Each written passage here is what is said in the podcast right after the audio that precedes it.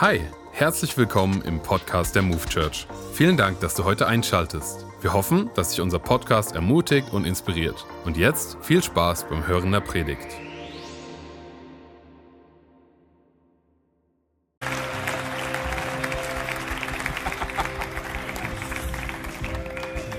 Einen wunderschönen guten Mittag, Move Church Family. Seid ihr gut drauf? Ja, sehr schön, sehr schön. Auch ein Hallo an Frankfurt, an Gießen und natürlich auch den Online-Campus. Mega, dass ihr auch mit am Start seid. Eine Kirche mit mehreren Standorten. Cool ist das, oder? Ach, seid ihr begeistert. ich habe so ein leises Amen gehört. So, Amen, Amen. Jetzt, wie Thomas schon gesagt hat, wir befinden uns in Teil 3 der Predigtreihe Gott aller Zeiten. Und ich weiß, wie es mit dir ist, aber ich liebe diesen Titel. Nicht nur, weil das der Titel ist für diese Predigtserie oder der Titel ist auch für das Album, was unsere Move Worship Band rausbringen wird im Mai. Come on, Herr Jesse ist ready. Oder genial, oder? Dass wir als Kirche ein Album rausbringen. Wie gut ist das denn? Aber ich liebe diesen Titel nicht nur deswegen, sondern vor allem, weil es ein Statement ist für eine Zeit wie diese. Hey, unser Gott ist der Gott aller Zeiten. Und weil unser Gott der Gott aller Zeiten ist, ist auch die Botschaft von Jesus eine Botschaft für alle Zeiten. Ich meine, hey, Methoden kommen, Systeme kommen, verschiedene Reiche kommen, aber das Reich Gottes bleibt. Jesus bleibt. Die Botschaft von Jesus Christus, sie bleibt für alle Zeit. Amen. Und deshalb freue ich mich heute, Teil 3 dieser Reihe machen zu dürfen. Und ich starte wie immer direkt mit dem Bibeltext, den es um heute geht in der Predigt. Den finden wir in Johannes 1 ab Vers 19 bis 34. Aber lass mir ganz kurz Kontext geben von, dem, von diesen Versen. Es geht um Johannes dem Täufer. Johannes der Täufer war in der Wüste und hat gepredigt über das Gericht Gottes, über Buße, über Umkehr, über Vergebung. Und er war so bekannt, dass so viele Leute in die Wüste geströmt sind, um sich vor ihm taufen zu lassen. Und da befinden wir uns gerade. In Johannes 1, ab Vers 19 bis 34. Da lesen wir.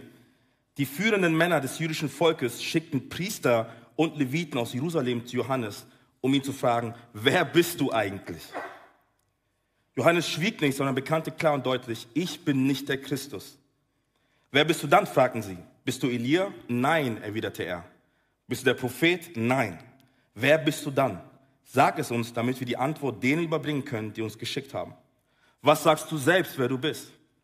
Johannes antwortete mit den Worten des Propheten Jesaja: Ich bin eine Stimme, die in der Wüste ruft ebnet den Weg für das Kommen des Herrn. Darauf fragten ihn die Abgesandten der Pharisäer, wenn du weder der Christus noch Elia oder der Prophet bist, mit welchem Recht taufst du dann? Johannes antwortete ihnen, ich taufe nur mit Wasser. Doch hier mitten unter euch steht einer, den ihr noch nicht kennt. Er wird aber schon bald nach mir kommen. Ich bin nicht einmal wert, sein Diener zu sein. Dann geht's weiter, Vers 29. Am nächsten Tag, als Johannes Jesus auf sich zukommen sah, sagte er, seht her, da ist das Lamm Gottes, das die Sünde der Welt wegnimmt. Er ist es, von dem ich sagte, bald nach mir kommt ein Mann, der größer ist als ich, denn er war da lange bevor es mich gab. Ich kannte ihn nicht, aber um Israel die Augen für ihn zu öffnen, bin ich gekommen und habe mit Wasser getauft.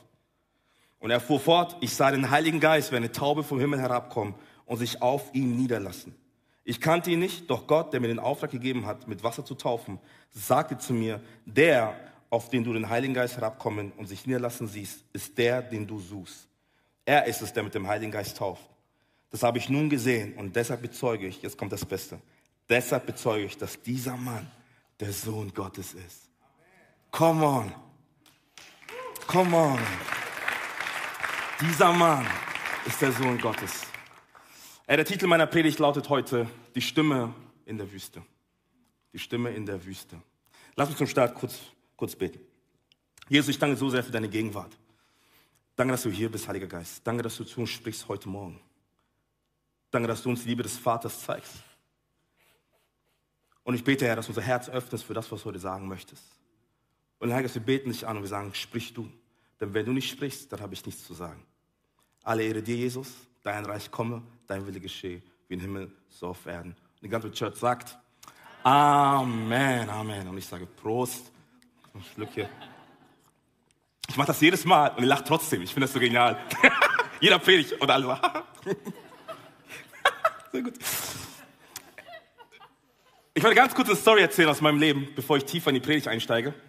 Und zwar, ihr müsst verstehen, ich war damals Teenie mit meinem Bruder und wir haben beide eine Sendung geliebt und es war DSDS.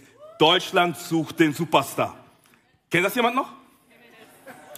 Es waren Zeiten, oder? Ich meine, es läuft immer noch, aber nicht mehr so erfolgreich und so cool wie damals. Und wir hatten einen Lieblingssänger, das war Mark Matlock. Kennt ihr noch Mark Matlock? Ey, der war ein Sänger, ne? Unglaublich. Und mein Bruder und ich dachten so, okay, er muss unbedingt gewinnen. Er muss die Show unbedingt gewinnen. Wir müssen alles daran setzen, damit er die Show gewinnt. Und bei DSS ist es ja so, dass du dort anrufen kannst. Wie gesagt, wir waren Teenie-Jungs. Wir waren nicht die Klügsten. Und die waren so, lass uns da anrufen. Und mein Bruder so, es kostet doch Geld, oder? Ich so, nein, wir haben Festnetz, wir haben Vertrag. Weißt du so, hey, jederzeit, zu jeder Stunde können wir anrufen. Das war damals Halbfinale, Mark Matlock mit noch irgendjemanden. Und ich so, hey, Bruderherz, müssen müssen unbedingt pushen, müssen die da wirklich, ne? Wir rufen dort an, ne? Es war ein Telefonat, dann das zweite, dann das dritte. Es ging so weiter. Eine Woche später stand er im Finale. Und mein Bruder und ich waren so, ja Mann, komm mal, nur wegen uns. nur wegen uns. Ey, es klappt. Hast du gesehen? Komm mal, nochmal. Jetzt ist Finale, jetzt müssen wir erst recht Gas geben. Und dann wieder angerufen, nochmal angerufen. Und irgendwann mein Bruder so, warte mal kurz, bist du sicher, dass es kein Geld kostet? Ich habe gesehen, es kostet Geld. Ich so, ja, auch wenn schon. Man kann 10.000 Euro gewinnen. Wenn wir safe, dann holen wir das ganze Ding wieder rein. Kein Problem. mein Bruder so, okay, du bist der große Bruder, wir machen, was du sagst. Ich so, okay. Wir rufen an, wir rufen an. Und am Ende des Tages wurde Mark Matlock Rekordsieger bei DSDS. Ihr wisst nicht, mein Bruder und ich so, hey, gute Arbeit, hey, richtig, richtig gut, richtig gut.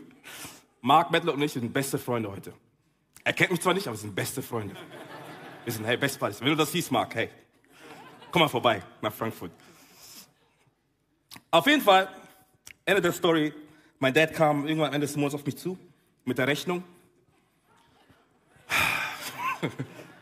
Und er so, 1198 Euro? Ganz kurz, ein Telefonat hat 50 Cent gekostet. Du darfst es mal rechnen. Oh, ey, ich sag's euch. Und mein Dad guckt mich so an und sagt, was ist euer Problem? Ich so, hey, Papa, das waren wir nicht. Der so, wer war's dann? Wer war's dann? Ich so, hey, keine Ahnung. Und mein Dad war dann so, okay, wenn, wenn ihr es nicht wart, ey, dann war es irgendeine Verschwörung. Irgendein Typ will uns reinlegen. Ich so, ja, Papa, genau das ist es. Und wir hatten immer, immer ein bisschen Clinch mit unseren Nachbarn gehabt. Und mein Dad so, es waren die Nachbarn, ne? Ich sag, Papa, genau die Nachbarn. Immer, ey, irgendwie, die haben was gegen uns. Ey, come on. Und wir haben eine Bekannte, sie ist Anwältin. Mein Dad ruft sie an, hey, komm mal vorbei, gibt es ein Problem zu klären und so. Und die kam zu uns, hat gemeint, nein, ihr müsst zahlen, das ist eure Nummer. Und wie kann das sein, dass ihr jede Sekunde an, angerufen habt? Mein Vater so, Adam? Ich so, hey, ich liebe dich. ja, am Ende des Tages mussten wir bezahlen und ich habe seitdem kein Taschengeld mehr bekommen, bis heute. bis heute. Ja, bis heute. bis heute. Aber hey, ich stehe hier, Gott ist gnädig, er ist mein Versorger. Amen. Amen. Amen.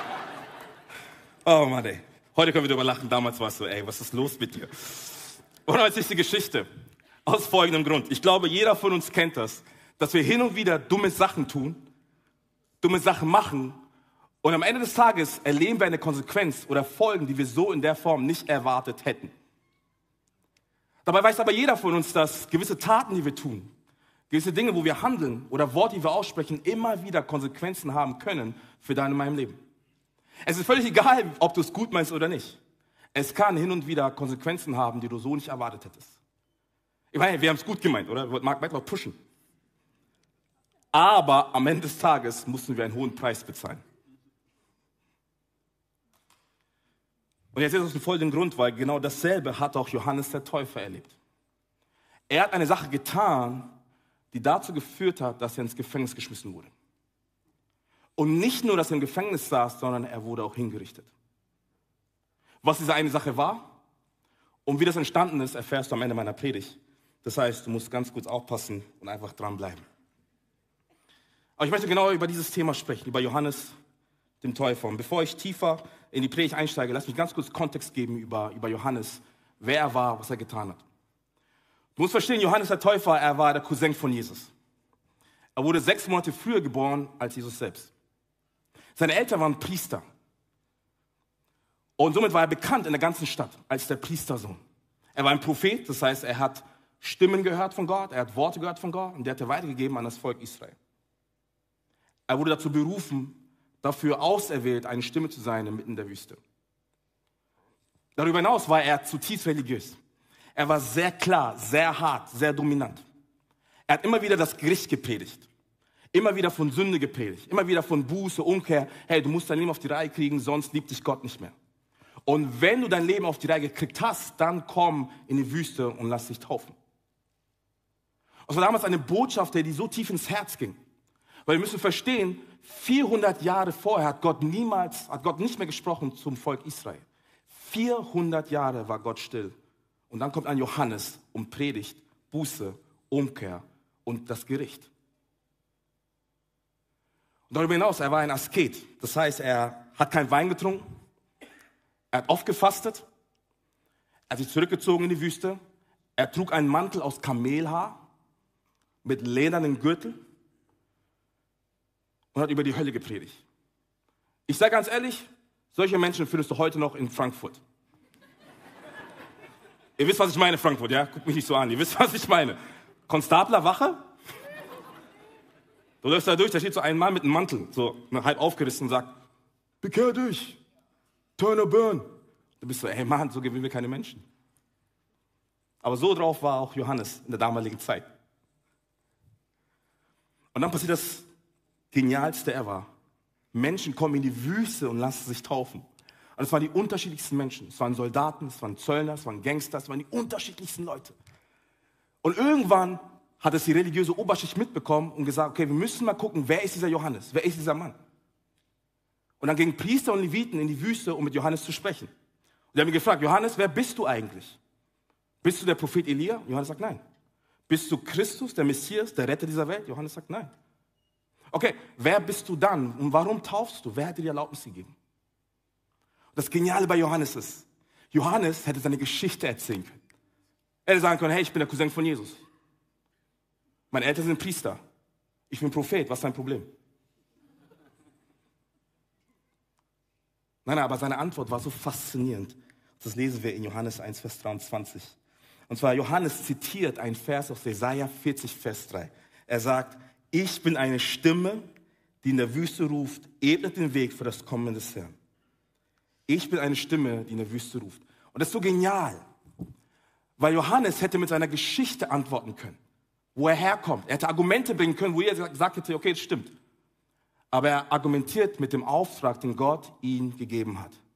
Eine Stimme zu sein inmitten der Wüste. Und mein Herzschlag ist ja, dass ich eine Stimme bin in einer Gesellschaft, was auf der Suche ist nach Wahrheit, Liebe und Identität. Ich sage ganz ehrlich, wir als Kirche, unser Auftrag ist es, Stimme zu sein. In einer Generation, das auf der Suche ist nach Bestätigung, Annahme und Identität. Wenn wir das als Kirche nicht sind, dann haben wir keine Existenzberechtigung. Wenn wir als Kirche nicht auf Jesus zeigen und sagen, hey, da gibt es jemand, der dich liebt, der für dich ist, der dich annimmt, der dich heilen möchte, die dir vergeben möchte, dann haben wir als Kirche keine Existenzberechtigung. Ich meine, deswegen bauen wir Campus in Frankfurt. Und wir sehen, hey, da ist eine Not in Frankfurt. Menschen brauchen Jesus. Und wir wollen eine Stimme sein, damit Menschen von diesem guten, von diesem guten Gott hören. Wir bauen Campus in Gießen, oder? Weil wir sagen, in Gießen gibt es Menschen, die brauchen Heilung, brauchen Versorgung, die brauchen Vergebung. Deswegen bauen wir Campus in Gießen, damit wir eine Stimme sind in einer Generation, in einer Zeit wie diese. Und meine Frage ist, wann waren wir das letzte Mal, nicht nur als Kirche, sondern auch da, wo wir sind, eine Stimme für Jesus? Oh, wann war ich das letzte Mal eine Stimme für Jesus in meinem privaten Umfeld? Oh, wann war, wo waren wir das letzte Mal eine Stimme inmitten unseres Jobs, in unserer Familie, in unserer Ehe, im Freundeskreis?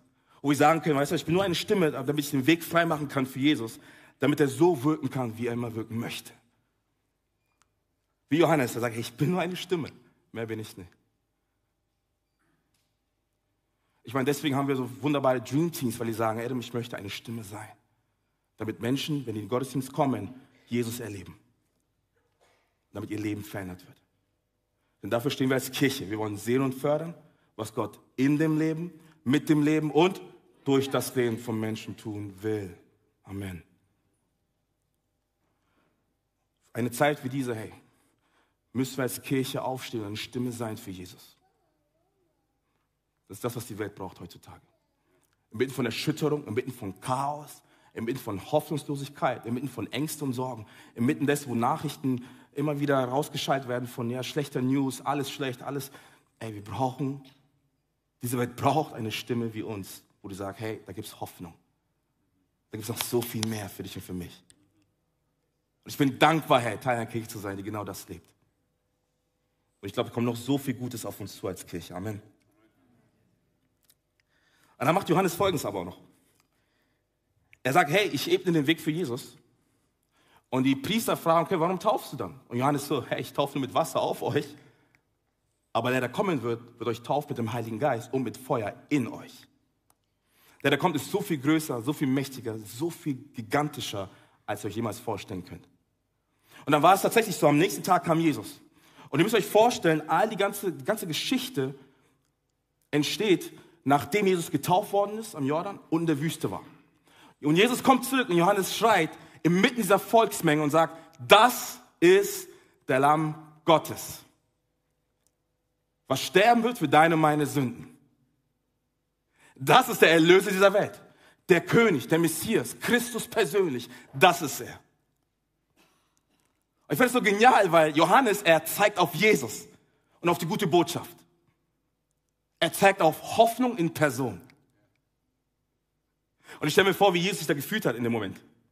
Jesus kommt aus der Wüste, voll müde, voll erschöpft. Und da ist so ein Johannes, ein verrückter Johannes und schreit, ey, das ist das Lamm Gottes. Wird sterben für deine und meine Schuld.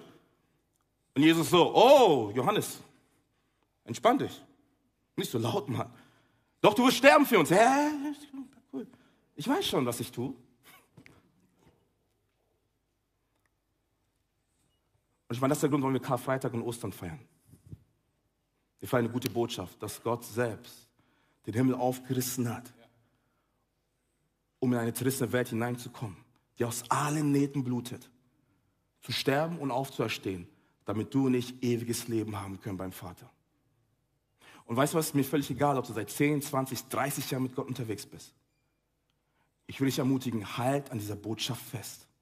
Weil manchmal kann es sein, dass das Leben, ne, das Leben kommt und Dinge werden monoton. Und auch die Botschaft, die wir hören, kann monoton werden. Ich will dich ermutigen heute Morgen, halt fest an dieser Botschaft. Erinnere dich zurück an die erste Liebe, als Jesus dich getroffen hat und er alles verändert hat. Ich meine, er hat nicht dein Leben nur verändert. Er hat nicht dein Verhalten verändert. Er hat dir ein komplett neues Leben geschenkt. Erinnere dich ganz kurz zurück. Der Moment, wo Jesus kam, du wusstest, boah, das ist es. Wo er vergeben hat, wo er dich geheilt hat, wo er dich herausgeholt hat aus, aus Orten, wo du selber dich nicht rausbringen konntest. Erinnere dich zurück an den Moment, wo Jesus kam und alles verändert hat. Oder vielleicht bist du hier und du kennst diesen Jesus noch gar nicht. Vielleicht hörst du heute zum allerersten Mal von ihm. Und ich würde die gute Botschaft weitergeben heute Morgen.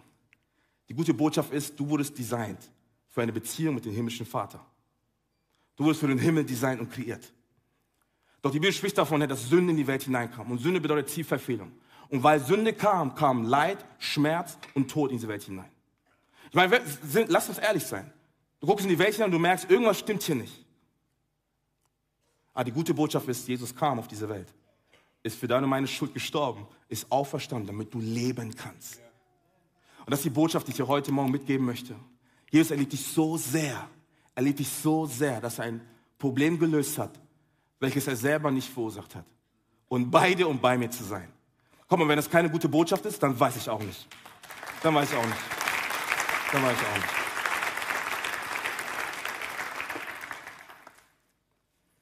Jesus liebt dich so sehr, er ist für dich.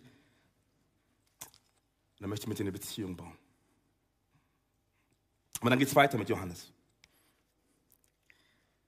Ich meine, Johannes, er, er hat von Jesus erzählt und Jesus kommt. Und dann passiert etwas, was sehr interessant ist. Und zwar das lesen wir in Johannes 3. Die ganzen Jünger, die bei Johannes waren, gingen plötzlich zu Jesus.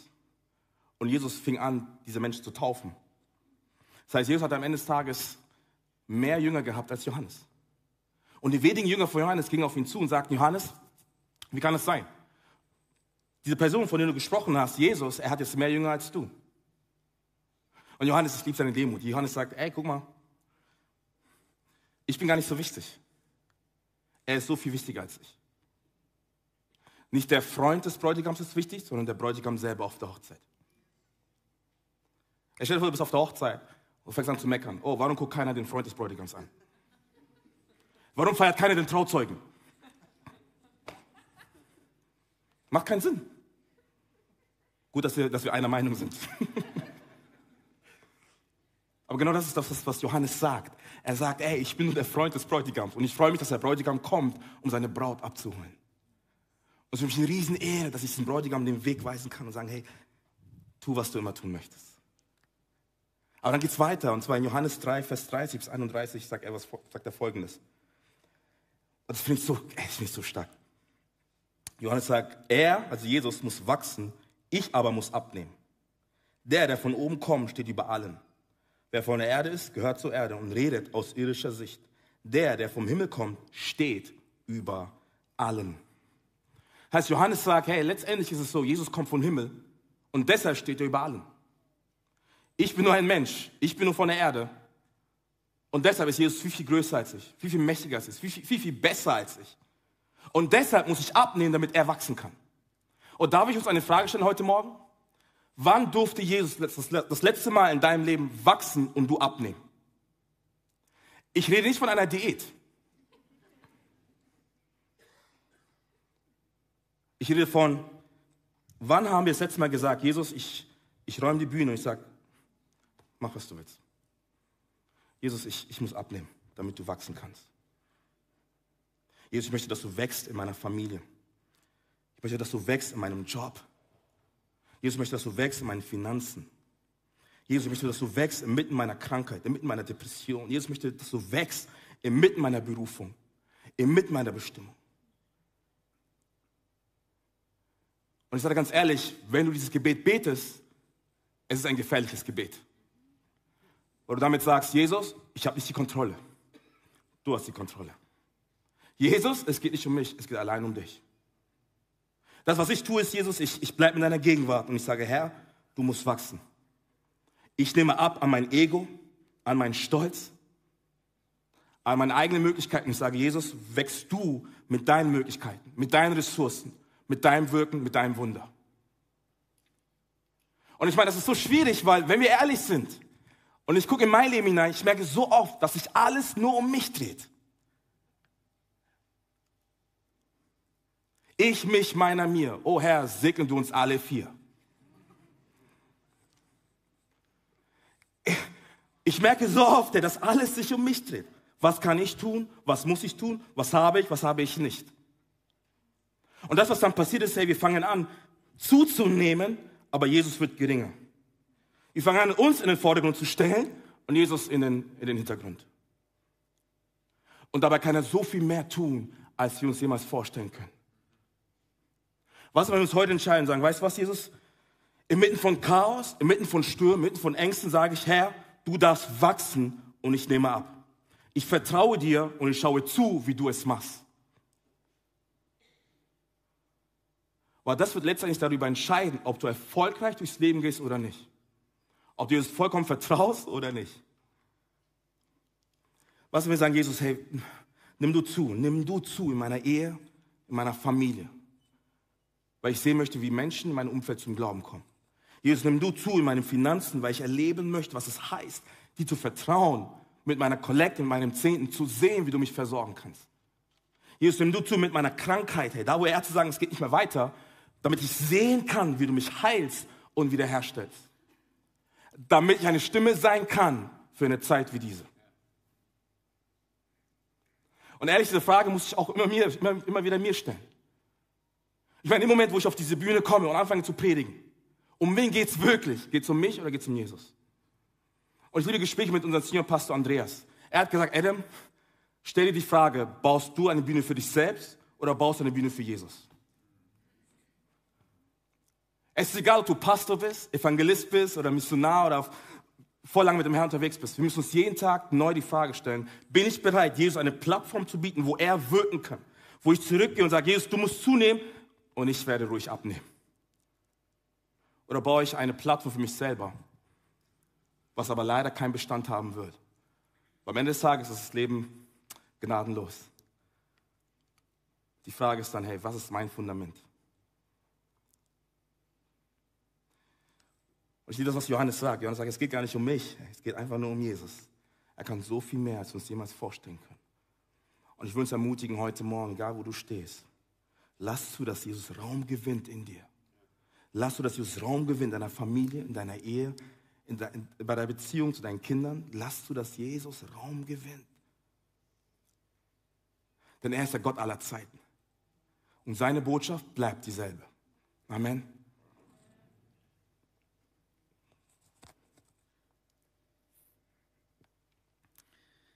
Ich habe euch gesagt, Johannes, er sitzt im Gefängnis, weil er eine Sache getan hat, die laut König Herodes nicht so smart war.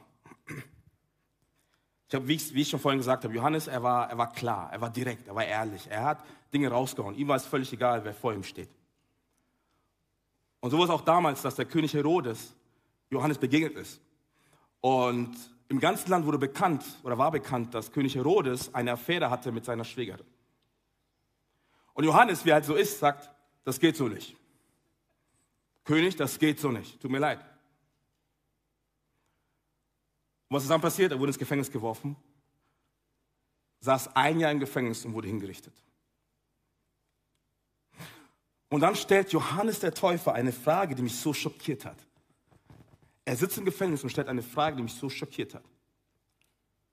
Und ich meine, diese Frage hat mich nicht schockiert, weil es die Frage selbst ist, sondern weil es die Person war dahinter, die diese Frage gestellt hat. Und zwar Johannes der Täufer.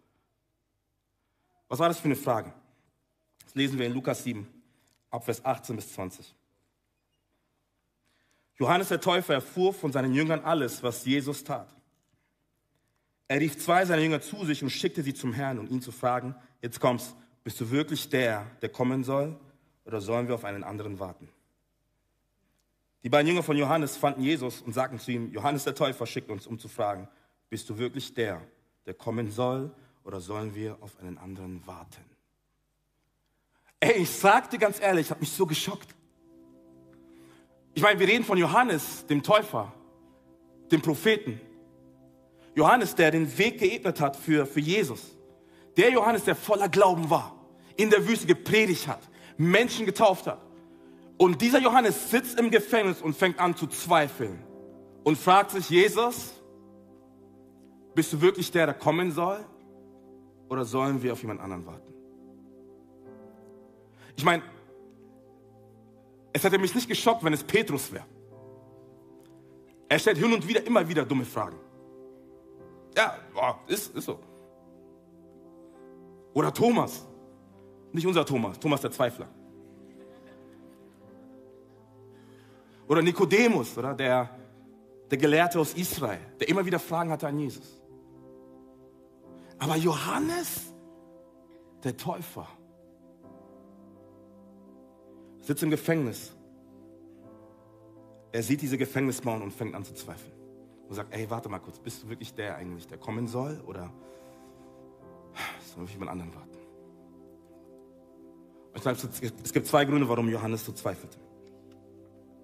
Das erste ist, er saß im Gefängnis, ganz simpel. Sein Leben ist nicht so verlaufen, wie er es sich vorgestellt hatte. Er saß im Gefängnis. Die Gefängnismauern waren eine harte Realität für sein Leben. Er sagt, okay, was mache ich jetzt? Was, was ist da los? Und das Zweite ist, während er im Gefängnis sitzt, kriegt er immer wieder mit, was Jesus währenddessen tut. Er kriegt mit, dass Jesus mit den, mit den Prostituierten abhängt, dass er eingeladen wird auf Partys, dass er mit den Gangstern unterwegs ist, dass er mit Zöllnern redet. Und er kriegt es immer wieder mit, denkt sich, wie kann das sein? Wird eingeladen auf Partys, wie gesagt. Und man könnte meinen, oder? Man könnte meinen, dass Jesus Party feiert, während er im Gefängnis sitzt. Und jetzt muss ich dir vorstellen, stell dir vor, du bist im Gefängnis, du sitzt da, du hast nichts getan. Und der einzige Retter, dein Cousin, Jesus persönlich, er, er hat dich scheinbar vergessen. Du hast das Gefühl, dass er dich vergessen hat, dass er dich nicht mehr sieht. Und er macht vermeintlich Partys mit Menschen, die eigentlich nicht in seiner Liga spielen. Er wird sogar der Freund der Sünder genannt.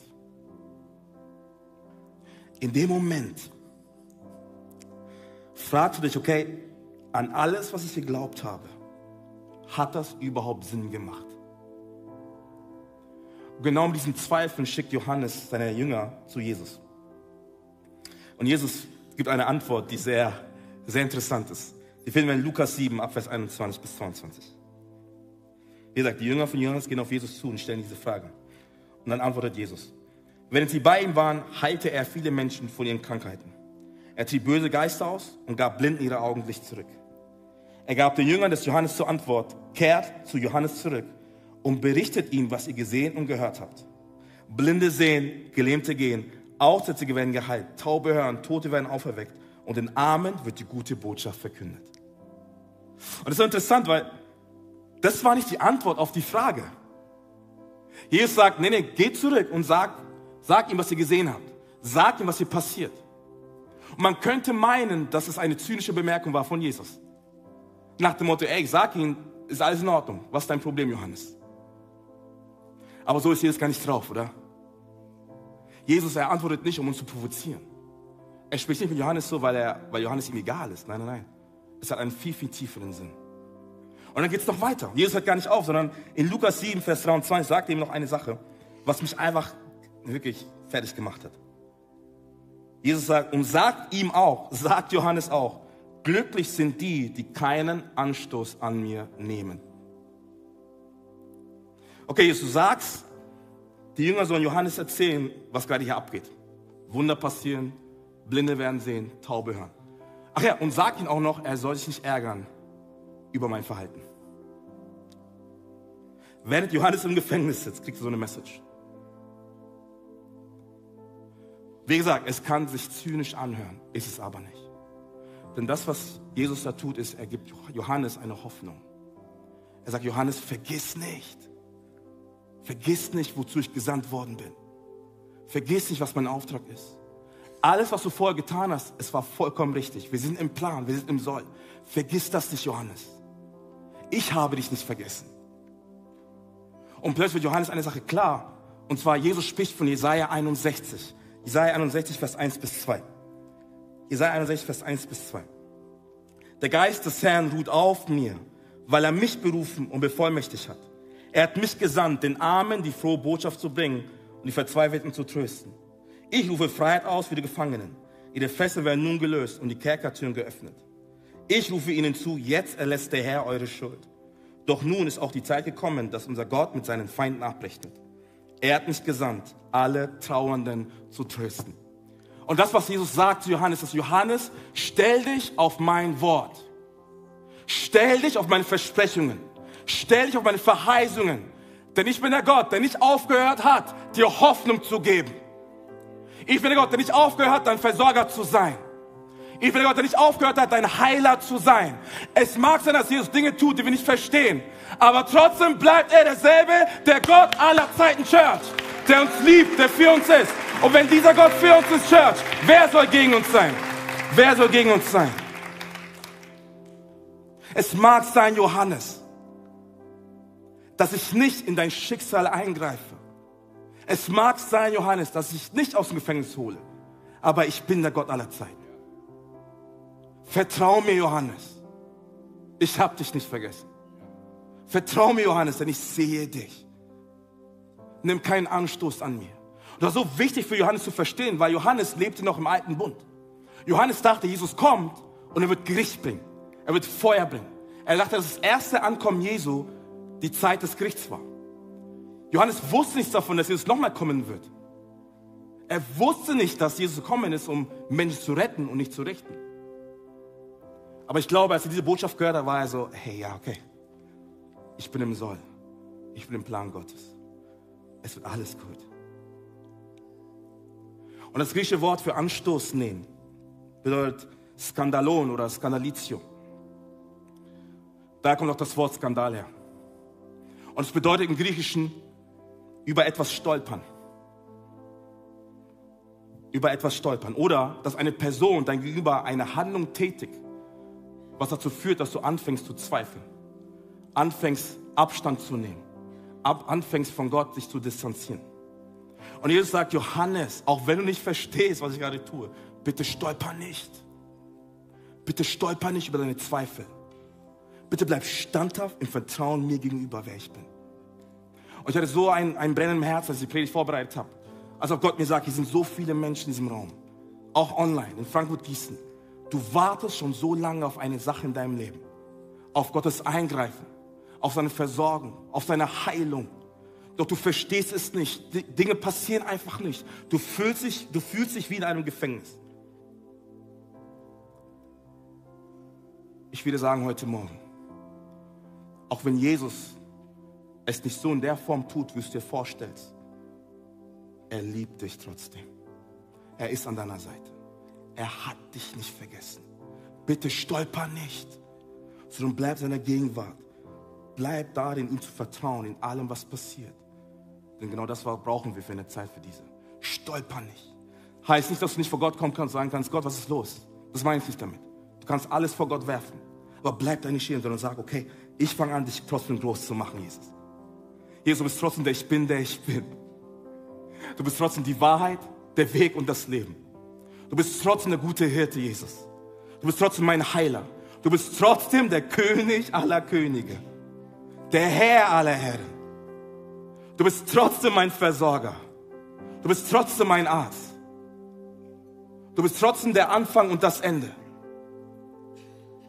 Du bist der Liebhaber meiner Seele.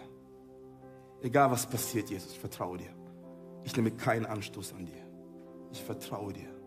Und ich weiß, im Moment hört es sich sehr herausfordernd an. Aber bleib dran. Er hat dich nicht vergessen. Bei der Predigt habe ich mich erinnert an einer, einer Story, die mir begegnet ist vor, vor drei Wochen. Ich war in, in Ludwigshafen. Da gab es einen riesen Jugendgottesdienst, Jugendevent. Ich durfte dort predigen. War stark, Gott hat so viel getan. Gott hat so viel Leben verändert. Und nach dem Gottesdienst saßen wir zusammen. Also der, der Jugendleiter und seine Frau ähm, ich und, und Jenny. Und wir reden so ey, über das, was Gott getan hat, wie gut er ist. Und dann fängt er mir an zu erzählen, hey, dass er eines Nachts nicht aufgewacht ist. Seine Frau musste ihn schütteln, musste alles tun, dann ist er wach geworden. Und die haben angefangen zu fragen, okay, was ist das? Die waren beim Arzt und der Arzt meinte, hey, sie haben einen Hirntumor auf der linken Gehirnhälfte. Es wurde operiert, ein paar Hirnsynapsen wurden beschädigt. Und es hat dazu geführt, dass er auf dem rechten Ohr nichts mehr hört. Seine komplette rechte Seite, die Motorik hat gefehlt. Er konnte sich nur noch schwer bewegen. Er musste ein Jahr lang eine Therapie machen, um wieder reden zu können, um laufen zu können. Und du stehst da und sagst, Jesus, du bist unser Heiler. Ich meine, die meisten wissen, ich darf Andreas begleiten im Heilungsdienst. Und mein Herz schlägt für Heilung. Weil ich die Not der Menschen sehe und sage, Gott, du bist unser Heiler. Du hast nicht aufgehört. Und ich darf immer wieder sehen, hey, auch durch Andreas, hey, was Gott alles tun kann. Auch gestern wir haben Heilungsgottesdienst. Und genau diesen Glauben hatte ich an diesem einen Abend. Und wir fingen an zu beten. Und es ist nichts passiert. Es ist nichts passiert. Und du sitzt da und denkst, Mann Gott, was ist das, was ist das Problem? Was ist los? Du siehst die beiden doch. Das sind treue Christen, die lieben dich über alles. Die, die bauen deine Kirche mit. Warum heilst du sie nicht? Und die fangen an von mir zu weinen und sagen, ja, Adam, wir haben es so oft versucht. Wir haben so oft für Heilung gebetet, aber es ist nichts passiert. Und ich weiß noch, eine Woche später war ich bei Andi im Büro und wir haben geredet und Andi hat gesagt, Adam, sei nicht sauer auf Gott. Sei nicht sauer auf Gott. Lass uns niemals sauer werden auf Gott. Aber an dem Abend, es war so schwer für mich, weil ich dachte, Gott, du bist unser Heiler, warum passiert da nichts? Und die fangen an zu weinen, wir fangen alle an zu weinen, wir halten uns in den Arm. Ich bin so. Aber wenn wir geweint haben, haben die angefangen zu erzählen. Herr, auch wenn Gott uns nicht heilt, wir sind trotzdem so gesegnet. Er versorgt uns mit einem wunderbaren Haus. Wir haben wunderbare Jobs. Wir haben wunderbare Kinder. Uns geht es so gut. Ja, er hat uns nicht geheilt, aber hey, Gott ist so gut. Und er macht es vielleicht eines Tages. Jetzt in dem Moment, er, er ist unser Versorger, er liebt uns. Wir vertrauen ihm von ganzem Herzen. Ich war so, hey, stark, aber für mich war das trotzdem so, Mann, Jesus. Dann waren wir auf dem Heimweg nach Hause. Und ich haderte mit Gott, wir haben diskutiert und geredet. Und, und dann fing Gott an zu sprechen. Das hat mich umgehauen. Jesus sagte zu mir, Adam, warum nimmst du Anstoß an mir? Wenn die Personen sogar keinen Anstoß an mir nehmen, warum nimmst du Anstoß an mir? Warum beschwerst du dich bei mir, aber die beiden nicht? Aber du schon. Das hat mich umgehauen. Jesus, tut mir so leid. Es tut mir so leid, Jesus. Und einen Tag später waren wir bei unserem Schwager zu Besuch und, und er kam zu mir und hat gesagt, Herr Adam, ich habe Sauschmerzen an der Leiste. Vielleicht das Bein seit acht Wochen, ich kann es kaum bewegen. Es tut unglaublich weh. Ich habe alles schon versucht, aber nichts funktioniert. Nichts, gar nichts. Und er hat mich gefragt, mich und meine Frau, hey, könnt ihr für mich beten? Ich sage ganz ehrlich, mein Glaube war so klein. Oh, er war so klein. Ich so, okay, komm, beten. Wir haben gebetet und in einem Moment wurde er komplett geheilt. Komplett. Ich meine,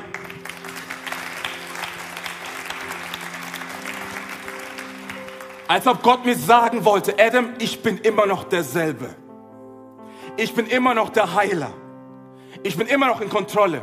Ich weiß, was ich tue. Nehme keinen Anstoß an mir, denn ich bin ein guter Gott, der dich liebt, der für dich da ist ich habe die Menschen nicht vergessen. Sei du nur eine Stimme für das, was ich tun möchte im Leben von Menschen auf dieser Welt.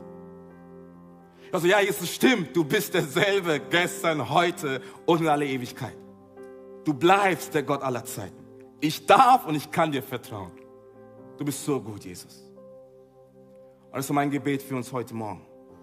Sei es hier in Wiesbaden, in Frankfurt, in Gießen, online. Egal durch was du gehst in deinem Leben. Es mag sein, dass die Umstände schwierig sind und du hast keine Antwort darauf. Es mag sein, dass Gott es nicht so tut, wie du es dir vorstellst. Ich will dich ermutigen heute Morgen. Halte fest an ihm. Vertraue ihm. Nimm keinen Anstoß an ihm. Er ist ein guter Gott und er ist für uns und nicht gegen uns. Ich möchte kurz für uns beten. Ich weiß nicht, wo du gerade stehst in deinem Leben. Vielleicht ist es eine Krankheit in deinem Leben, wo du sagst, die Ärzte haben dich aufgegeben. Vielleicht sind es finanzielle Herausforderungen. Vielleicht Thema Einsamkeit. Vielleicht siehst du deine Kinder heranwachsen und du merkst, sie gehen den falschen Weg. Du hast deinen Job verloren. Und du wartest schon so lange auf ein Wunder. Du wartest schon so lange auf ein Wirken Gottes. Und ich will für uns beten, hier vor in Wiesbaden, in Frankfurt, Gießen, online, hey, dass wir neuen Raum lassen für den Heiligen Geist. Dass wir abnehmen und sagen, Jesus, du musst zunehmen. Wir vertrauen dir, Jesus, neu. Und wir nehmen keinen Anstoß an dir. Lass das so machen. Schließ einfach deine Augen da, wo du bist und leg deine Hand, deine Hand auf dein Herz. Leg deine Hand auf dein Herz, da, wo du bist. Ich weiß nicht, durch was du gehst, aber Jesus weiß es. Und er liebt dich. Und er ist für dich. Auch wenn er es nicht so tut, wie es dir vorstellst. Auch wenn er ganz anders handelt als gedacht. Er ist in Kontrolle. Und er ist mit dir. Er hat dich nicht verlassen. Und Jesus, wir beten dich an heute Mittag. Wir beten dich als der, der du bist. Du bist der Gott, dem nichts unmöglich ist. Du bist der Gott, der uns liebt, der uns annimmt, der für uns ist. Und Herr, du siehst das Leben. Es ist herausfordernd, es ist tough. Es passieren Dinge, die wir nicht erklären können. Und manchmal, Herr, tust du auch Dinge, die wir nicht erklären können. Aber Herr, wir möchten heute ein Statement setzen, dass wir dir vertrauen neu. Dass wir nicht auf die Umstände schauen, sondern wir schauen auf dich, auf den Gott aller Zeiten. Sagen, Heiliger Geist, komm und wirke du, wie nur du wirken kannst. Wir lassen dir mehr Raum inmitten unserer Finanzen, inmitten unserer Ehe, inmitten unserer Kinder, im Job, überall da, wo wir sind, Jesus. Wir sagen, wir lassen mehr Raum für dich, zu wirken und zu handeln, wie du es möchtest. Denn du bist ein guter Gott, Jesus. Und Herr, es tut uns so leid, da wo wir angefangen haben, uns über dich zu ärgern.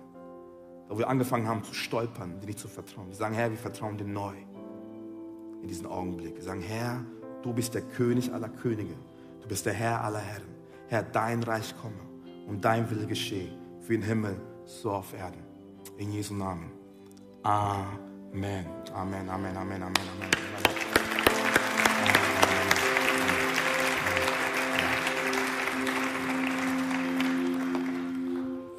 Zum Abschluss möchte ich ein Angebot machen. Das machen wir jeden Sonntag.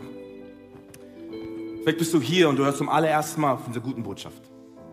Von Gott der zweiten Chance, der dich liebt, der dich annimmt. Und vielleicht sagst du, Adam, ich brauche genau das heute in meinem Leben. Ich merke, wie irgendwas an meinem Herzen klopft. Es ist Jesus, der Heilige Geist. Und ich möchte einfach ein Angebot machen, heute Ja zu sagen zu Gott der zweiten Chance. Und ich bitte uns alle gemeinsam, die Augen zu schließen, da wo wir sind, als Punkt der Konzentration, einfach zwischen dir und Gott. Es geht nicht nur um Nachbar, es geht einfach nur um dich und Jesus. Da, wo du bist. Und ich will dir eine Frage stellen. Und wenn ich dir die Frage gestellt habe und du sagst, ja, Adam, ich möchte mein Leben verbinden mit Jesus, dann heb einfach ganz kurz deine Hand, damit ich weiß, für wen ich beten kann. Da, wo du bist. Wenn du sagst, Adam, ich möchte mein Leben verbinden mit Jesus, heb einfach deine Hand da, wo du bist. Da, wo du bist. Ich bitte gerne für dich. Dankeschön. Dankeschön. Dankeschön. Dankeschön. Dankeschön. Könnt die Hände wieder runternehmen? Könnt die Augen wieder öffnen? Ich werde ein Gebet vorbeten. Und wir als gesamte Kirche beten es nach. Als Unterstützung für die Personen, die ihre Hände gehoben haben für ihr Leben mit Jesus. Also es ist kein überfrommes Gebet, sondern es ist einfach nur ein Gebet, was ausdrückt, was gerade im Herzen jedes Einzelnen gerade passiert ist. Ich bete vor und wir als Kirche beten nach. Wollen wir das machen? Nee, nee, wollen wir das machen, Wiesbaden? Komm on, ich bete vor und wir beten nach. Drei, zwei, eins. Jesus, danke, dass du hier bist. Danke für deine Gegenwart. Danke für deine Liebe. Ich komme jetzt zu dir. Vergib mir meine Schuld. Denn ich glaube daran, dass du für meine Schuld gestorben bist und am dritten Tag wieder auferstanden bist. Sei du von nun an mein Gott, mein König und meine Nummer eins. In Jesu Namen. Amen, Amen. Komm on, hey. Das ist die beste Entscheidung, wir getroffen haben. Komm, lass uns aufstehen. Lass uns aufstehen. Lass Jesus feiern heute Morgen. Komm, lass uns aufstehen. Das ist die beste Entscheidung, die wir getroffen haben in deinem Leben. Danke, dass du dir heute eine unserer Predigten angehört hast. Wenn dich die Botschaft angesprochen hat und du eine persönliche Beziehung mit Gott gestartet hast, sagen wir herzlichen Glückwunsch zur besten Entscheidung deines Lebens. Wir möchten dir die Möglichkeit geben, mit uns in Kontakt zu treten und dir dabei helfen, deine nächsten Schritte in deinem Leben als Christ zu gehen. Melde dich dazu einfach auf der Seite hallo.movechurch.de. Wir freuen uns auf den Kontakt mit dir. Und wenn dir das, was du heute gehört hast, gefallen hat, abonniere doch unseren Kanal oder teile diese Folge mit Freunden und rate unseren Podcast. Noch mehr Content und weitere Informationen zu uns als Move Church bekommst du entweder auf movechurch.de oder unseren Social Media Kanälen. Danke fürs Reinhören und bis demnächst. Vielleicht vor Ort in einem unserer Gottesdienste oder wieder hier im Podcast.